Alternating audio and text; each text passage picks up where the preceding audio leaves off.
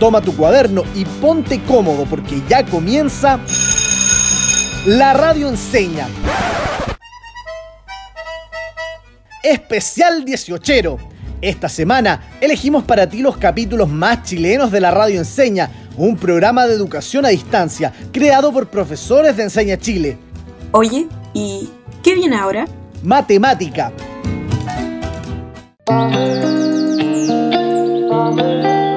Hola queridos auditores, sean muy bienvenidos. Por aquí la Pauli. Nuevamente los acompañaré durante este capítulo de La Radio Enseña, hecha por profesores de Enseña Chile. Aprovecho de contarles que hoy me acompañarán dos nuevos profes, Dani y Álvaro. Hola, hola, ¿cómo están? Aún no puedo creer que ya vamos en el quinto capítulo de La Radio Enseña. Sí, estamos muy felices de compartir con ustedes. Pero antes de comenzar, Dani, Álvaro, ¿les tinca si se presentan? Gracias, Pauli. Hoy vengo con toda la energía, así que comenzaré. Soy Daniela Valencia, soy profe de matemática del Colegio Jorge Alessandri de Renca, aquí en Santiago, y les cuento que nací y crecí en Colombia y que me encanta cocinar y bailar. Qué buena, bacán. Yo soy Álvaro Santana, profe de matemática en el Colegio Nirvana en Alto Hospicio.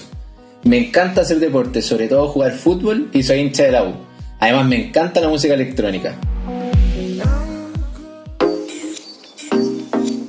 Buena, gracias por contarnos de ustedes, queridos colegas y amigos. Pauli, tengo muchas ganas de saber qué veremos hoy. Súper, Dani, ¿te parece si nos cuentas cuál es el objetivo que aprenderemos en el programa de hoy? Obvio que sí, Pauli, pero antes todos vayan a buscar lápiz y papel.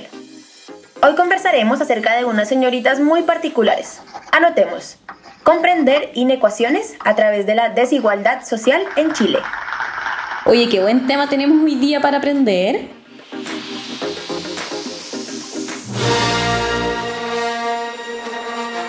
Tengo que contarles un secreto. Este sonido de Star Wars lo amo, porque indica que viene mi sección favorita. Sí, es la música que nos indica que comienza la sección La voz del estudiante.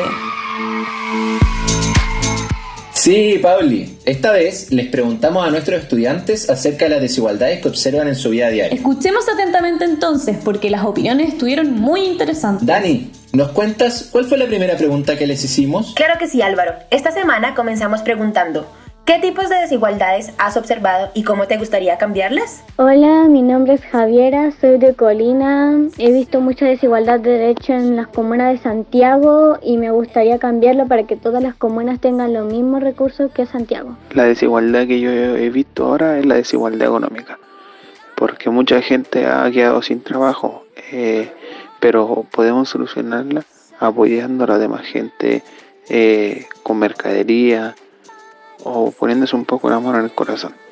Como mencionan, la desigualdad económica y entre comunas son algunos de los varios tipos de desigualdades que se viven día a día en nuestro país. Tienes toda la razón, Pauli.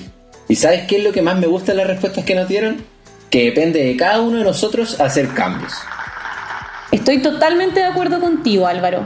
Dani, ¿tenemos otra pregunta? Sí, Pauli. La otra pregunta que hicimos fue, en tu región, ¿Qué problemas crees que provoca la desigualdad social? La desigualdad social genera mucha discriminación, como por ejemplo las oportunidades de encontrar trabajo, que es porque no tiene un título, porque no estudió o simplemente hubo una desigualdad económica. La desigualdad social en estos tiempos causa mucho odio y rencor hacia, hacia la demás gente hacia el, al Estado, hacia el sistema. Estoy completamente de acuerdo y por eso tenemos que intentar cambiarla, independiente de que sea distinta en todas partes. Tienes razón, Pauli. Es impresionante cómo, a pesar de estar en un mismo país, no solo la desigualdad, sino muchas otras cosas varían demasiado de región en región. Sí, Álvaro, por esto es importante conocer estas diferencias, para entender bien los problemas de desigualdad que enfrenta cada lugar y así poder generar cambios que verdaderamente sirvan. Sí, yo creo que todos pensamos lo mismo. Oye, Dani, aprovechando, ¿por qué no nos recuerdas el objetivo del programa de hoy? Obvio que sí. El objetivo de hoy es comprender inecuaciones a través de la desigualdad social en Chile. Ya, chiquillas, empecemos a ahondar más en esto de la desigualdad con unos verdaderos y falsos. Buenísima idea, Álvaro. Comencemos entonces. Super, atención. Una mujer y un hombre que trabajan en un mismo puesto siempre ganarán lo mismo. ¿Verdadero o falso, niños? Yo creo que verdadero. Sí, al mismo puesto de trabajo. Una pena, pero no es así. Es falso. En la mayoría de los casos, el sueldo de las mujeres es menor al sueldo de los hombres, aunque tengan el mismo puesto de trabajo y nivel educacional. Sí, qué rabia. Además, son muchas las mujeres que realizan trabajo doméstico no remunerado. Tal como dices, Pauli. Y lo peor es que las dueñas de casa no pueden ahorrar para su jubilación. Sí, esto debe cambiar y es tarea de todos. Dani, ¿te tinca si vamos con el segundo verdadero o falso? ¿Verdadero o falso? El sueldo mínimo en Chile alcanza para vivir cómodamente. Yo creo que es falso. Si hay que pagar arriendo, comida, transporte, y en eso uno ya se queda sin ni uno. Así es, Pauli, es falso. Lamentablemente, el sueldo mínimo en Chile es de 300 mil pesos aproximadamente, lo que no alcanza a cubrir las necesidades básicas. A ver, hagamos el ejercicio. Consideremos una familia de tres personas. Si hacemos la suma de pasajes para solo uno de los integrantes y una canasta familiar de comida básica, se gastarían 150 mil pesos. Imagínate que ni siquiera estamos considerando riendo ni cuentas básicas. Y no olvidar que muchas personas trabajan de forma irregular o no formal, alcanzando un sueldo mucho menor al mínimo. Están en lo correcto. Si comparamos el sueldo mínimo, por ejemplo, con el sueldo de un gerente, este último es 23 veces un sueldo mínimo. Saquen la cuenta. Oh, ahí sí que se nota la desigualdad entre un sueldo y otro. Sí, es demasiado. Y para los que recién nos sintonizan, les contamos que estamos hablando sobre las desigualdades que vemos día a día en nuestro país y veremos cómo se relaciona con las inecuaciones. Dani, cuéntanos alguna buena noticia. ¿Sabes cómo ha disminuido la desigualdad en nuestro país con el paso de los años? Muy buena pregunta, Álvaro. Te tengo un ejemplo. La inserción de la mujer al trabajo ha aumentado en un 20% desde el año 1990. Es decir, que hoy en día es mayor la cantidad de mujeres que trabaja si lo comparamos con algunas décadas atrás. Ya se relaciona lo que estamos aprendiendo en el programa de hoy. Claro, porque hace referencia a una desigualdad. Exacto, porque se puede decir que hoy es mayor la cantidad de mujeres en el mundo laboral. Y ese mayor es un símbolo. ¿Pero se podrá representar de otra forma? Mm, a ver, Dani, ¿se te ocurre algo? Sí, como en la matemática, una desigualdad se representa con los símbolos mayor que, menor que. Y también el mayor o igual que. ¿Y el menor o igual que? Muy bien, podemos representar estos cuatro símbolos por medio de algo súper chévere que yo llamo la técnica de las manos, que tiene tres pasos. Tomen nota, que esto se pone interesante. Así es.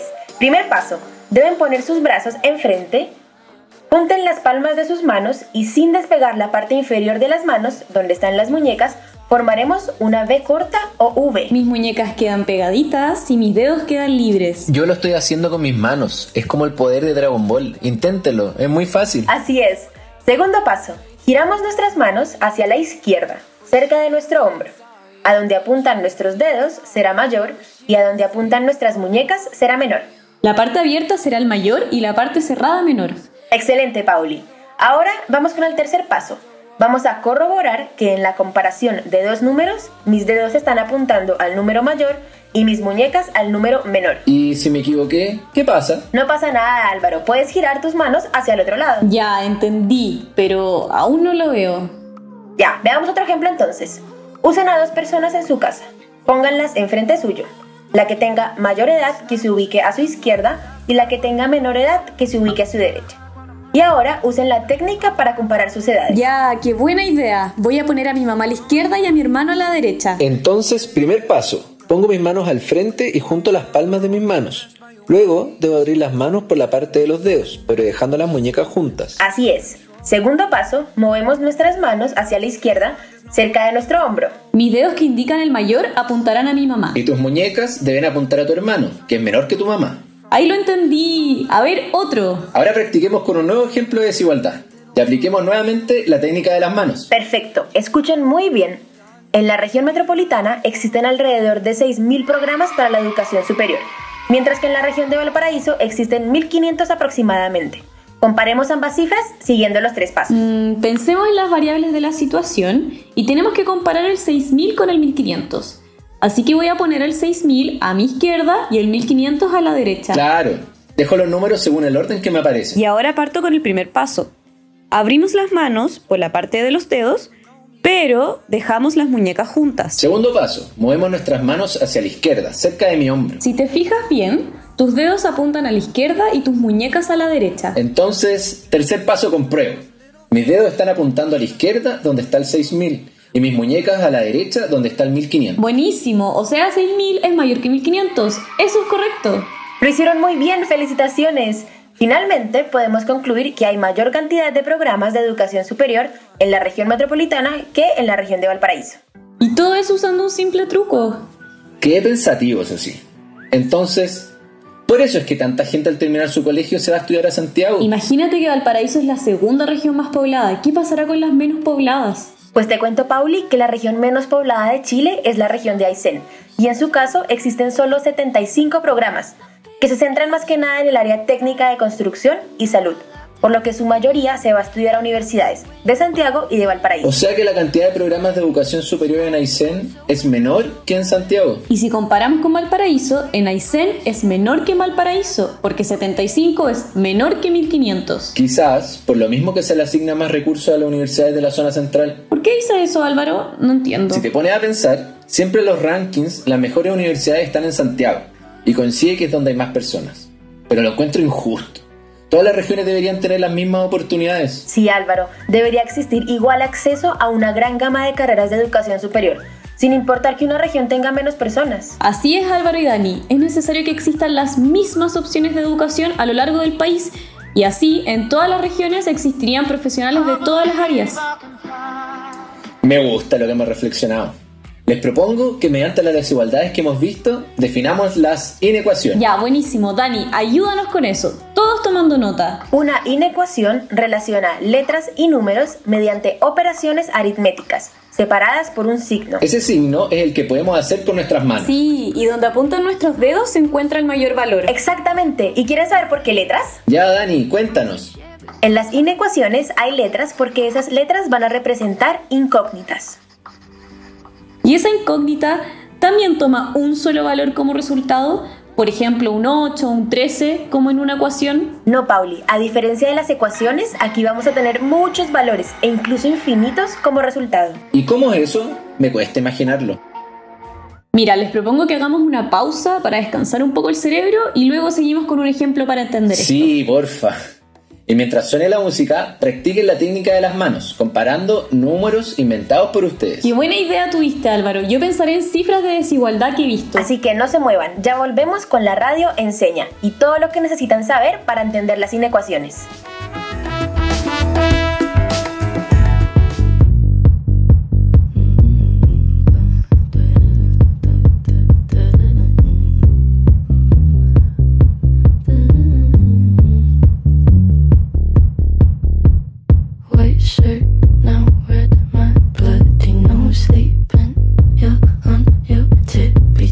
Creeping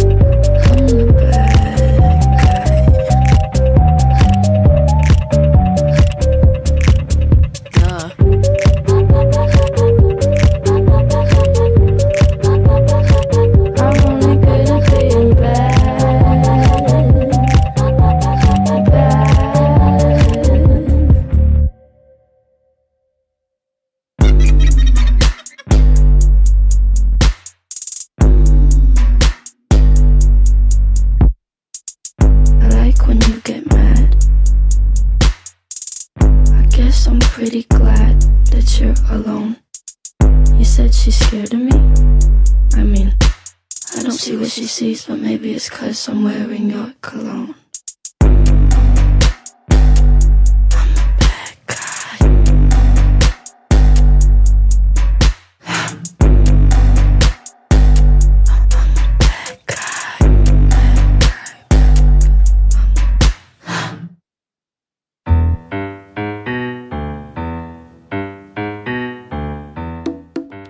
Y ya estamos de regreso en La Radio Enseña. Aprovechamos de recordarles que cualquier consulta que tengan pueden escribirnos a nuestro Instagram arroba la radio enseña. Dani, lo último que vimos antes de la pausa fue la definición de una ecuación. ¿Podrías resumirlo? Sí, tomen nota.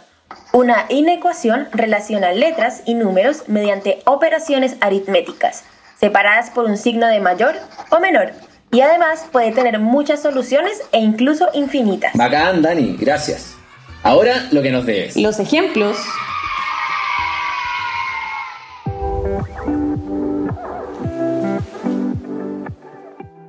Sí, toda la razón. Primer ejemplo. ¿Cuáles son todas las edades que existen y que representan que alguien es mayor de edad? Al menos me sé una. Mi edad. Yo soy mayor de edad, pero no les voy a decir cuántos años tengo. Di la verdad, Pauli. Si todos sabemos que tienes 29, mucho más que 18 que la mayoría de edad legal en Chile. Les cuento que mi primo Vicente acaba de cumplir 18 y ya es mayor de edad. Entonces, para plantear una inecuación, vamos a decir que esas edades son una incógnita. Por lo tanto, x es mayor o igual que 18. Porque x puede tomar el valor 18. O cualquier número mayor que 18. Exactamente. Entonces, en este ejemplo, x representa la edad de alguien que ya es mayor de edad. Muy bien, Álvaro. Para que una persona sea mayor de edad en Chile, su edad debe ser mayor o igual que 18. O sea que todas nuestras edades son soluciones de aquí entonces. ¿Y la tuya también, Álvaro? Sí, la mía también. No me gustó mucho este ejemplo, ¿ah? Vamos por otro. Super, les tengo otro. Vamos a plantear la siguiente situación. Según el INE, INE es el Instituto Nacional de Estadísticas. Exacto. Según el INE, en el 2019 el 70% de los hombres se encontraba participando en el mercado laboral. ¿Y el porcentaje de mujeres? No lo dan, Pauli. Solo nos dicen que es menor que el de los hombres. Si no nos entregan ese dato, entonces esa sería la incógnita. Tienes razón. El porcentaje de mujeres sería la incógnita. Podríamos llamarla con cualquier letra, pero llamémosle X. Entonces, la inecuación quedaría planteada como x menor que 70%. ¿Cualquier número menor que 70 o no? Hasta ahí me queda muy claro el ejemplo. Pero, ¿qué valores puede tomar x? Pauli, recuerda que x representa el porcentaje de mujeres que se encuentra participando en el mercado laboral, no la cantidad de mujeres. Exacto, Álvaro. Es importantísimo recordar que representa nuestra x y que ésta puede tomar cualquier valor menor que 70%, pero mayor que 0%. Ah, ya, me va quedando más claro. Pero entonces, ¿con la inecuación puedo saber el valor exacto de x? No se puede, Álvaro, ya que solo nos dice entre qué valores está el resultado. Entonces, ¿podría ser 50%? Sí, porque está entre 0% y 70%. ¿Y 80% podría ser? No, porque eso es mayor que 70%. Me quedó muy claro, Dani. Álvaro, ¿modelemos una última situación para nuestros auditores? Ya, me tinca. Me gustaría saber cuánto más debería ganar una mujer promedio en Chile para ganar al menos lo que gana un hombre en promedio. Y así reparar esta injusticia. Claro, planteemos eso como una inecuación. La incógnita en este caso es lo que le falta al sueldo promedio de una mujer para al menos igualar el sueldo del hombre promedio. Pero ahí nos faltan datos, eso sí. ¿eh? Toda la razón Álvaro, me encanta que estés así dependiente. Debemos saber que en promedio la mujer gana 475 mil pesos y el hombre 650 mil pesos aproximadamente. Y ahora con esos datos podemos decir que a 475 mil tengo que agregarle X para ser mayor o igual que 650 mil. ¡Qué buen trabajo, Pauli! Eso quedaría como 475 mil más X debe ser mayor o igual que 650 mil. Recuerde la técnica de las manos. Y finalmente, niños, para encontrar este valor, debemos restarle 475 mil a 650 mil. Esto nos da como resultado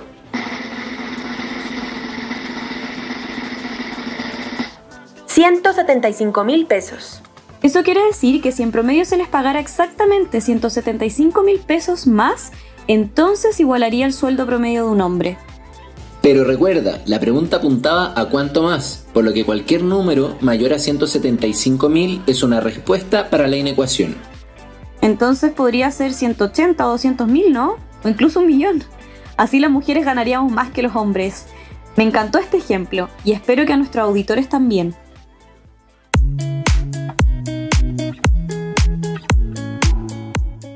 A mí también, pero me quedé con las ganas de saber qué porcentaje de mujeres se encuentra participando en el mercado laboral. No te preocupes Álvaro porque yo te tengo el dato. Es solo el 49%. Oh, súper bajo. ¿Y por qué? Por lo que comentábamos al comienzo del programa, Pauli, muchas veces las mujeres se hacen cargo del cuidado del hogar e incluso de familiares. Ojalá que ese porcentaje pueda ir aumentando con el tiempo. Ojalá que sí, pero qué gran ejemplo se mandó la Dani. Tremendo. Ahora ya sabemos cómo se aplican las inecuaciones. Y esperamos que ustedes en sus casas también estén comprendiendo. Y si no, les recuerdo que pueden escribirnos a nuestro Instagram, arroba la radio en cena. Hasta ahora, ¿cómo te sientes con el programa de hoy, Álvaro?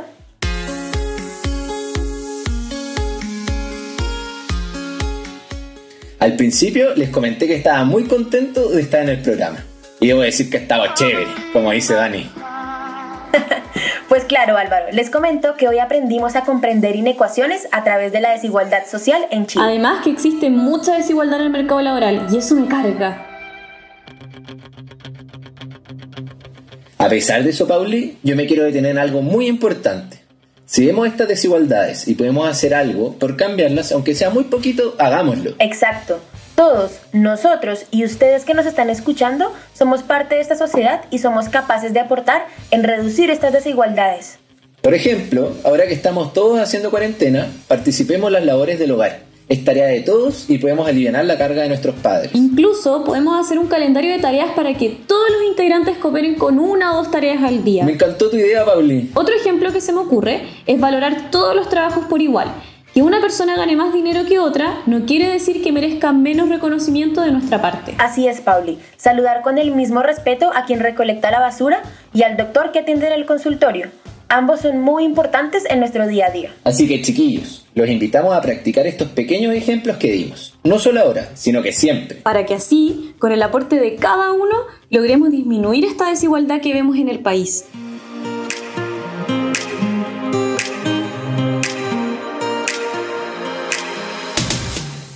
Estoy súper de acuerdo, Pauli. Lo que es yo, no olvidaré la técnica de las manos. Y que las inecuaciones tienen muchos valores como resultados. Incluso infinitos.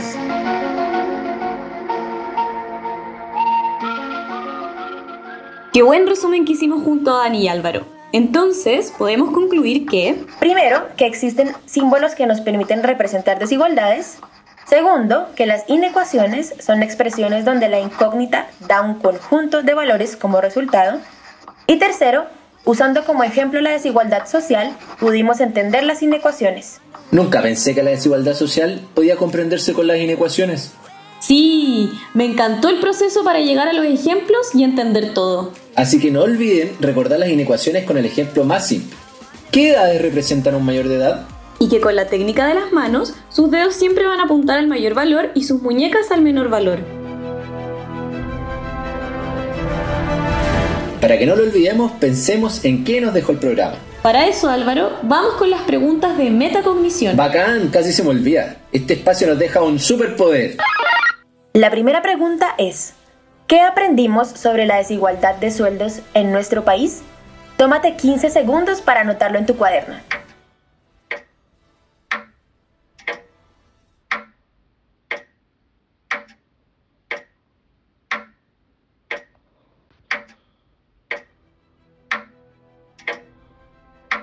Yo aprendí que en Chile existen diferencias por género, ya que si un hombre y una mujer trabajan en el mismo cargo, será más común que el hombre gane más que la mujer. Excelente. Vamos con la segunda pregunta. ¿Qué parte de este programa te ayudó a entender qué es una inecuación? Nuevamente tienen 15 segundos.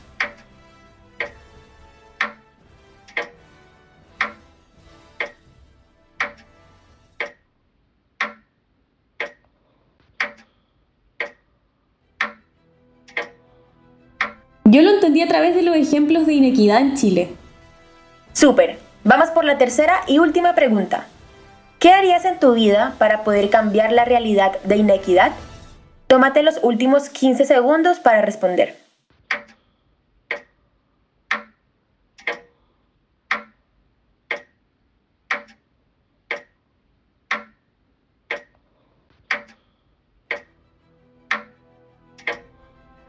Yo me preocupo de tratar a todas las personas que me rodean con el respeto que se merecen. Los desafío a todos a fijarse si lo están haciendo o no. ¿Y ustedes en la casa les parece poner en práctica el desafío de Álvaro? Sí, súper. Y ya que estamos hablando de desafíos, les presentaremos los desafíos de la semana.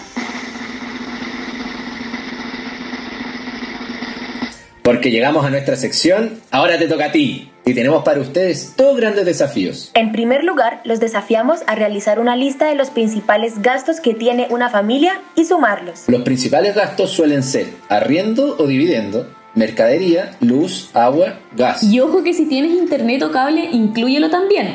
Al igual que si deben comprar medicamentos mensuales en tu casa. Luego de tener el total de gastos de tu familia, construye una inecuación que te permita saber cuánto dinero necesitarás para cubrir y superar esa cantidad de gastos. Y también agrega cuánto dinero más que el sueldo mínimo deberías tener para superar tu total de gastos. Sumando más o menos lo que gasto en mi casa, debería tener un monto mayor o igual que 500 mil pesos. Y eso es mucho más que un sueldo mínimo. Para que vean que el sueldo mínimo es muy insuficiente. Me encantaría poder fijarlo yo. Sí, ojalá pudiéramos, Pauli. Oye, Dani, ¿nos podrías resumir el desafío del programa de hoy? Claro que sí, Álvaro. Anoten. Primero, sumar los gastos principales que existen en tu casa. Segundo, formar una inecuación para saber cuánta cantidad de dinero necesitarás para cubrir y superar esos gastos. Y tercero, cuánto más deberías tener del sueldo mínimo para superar tu total de gastos. Recuerden que también podrán encontrar el desafío en nuestro Instagram, arroba la radio Encena. Sí, escríbanos y nos cuentan cómo les fue con el desafío o si tienen cualquier duda. Yo por ti, tú por mí, yo por ti, tú por mí. Y esas dudas las resolveremos en la sección Yo por ti, tú por mí. Sección que comenzamos ahora. Sí, mira, dentro de todas las preguntas que nos llegaron, elegimos una que encontramos maravillosa. Nuestro estudiante Cristian Vargas nos pregunta lo siguiente. ¿La matemática está en la música? Claro que sí, están los tiempos del compás y digitaciones existentes en una partitura. Sí, además los elementos externos de la música se definen numéricamente. Por ejemplo, 12 notas por octava, compás de 3 cuartos o de 7 octavos, 5 líneas en el pentagrama, etc. No vas a ver una gran operatoria o raíces cuadradas, pero sí necesitas saber un amplio lenguaje matemático para poder crear música. Además les tengo un dato curioso también para nuestro amigo Cristian Vargas. A ver, Dani, cuéntanos. El gran matemático Gottfried Leibniz dijo en una ocasión que la música es el placer que experimenta la mente humana al contar, sin darse cuenta de que está contando. Qué buena reflexión. Definitivamente las matemáticas están en todas partes. Y de hecho, la música y las matemáticas ocupan áreas similares en el cerebro. ¿En serio? Eso sí no me lo esperaba. Yo tampoco. Me encantó la pregunta de Cristian. Sí, por eso es importante no quedarse con la duda. Uno puede sorprenderse siempre de las respuestas. Así es, Álvaro, pero tengo que contarles algo triste. Pucha, Pauli, ¿qué te pasó? ¿Estás bien? No, sí, yo estoy bien, pero es que llegó el final del programa.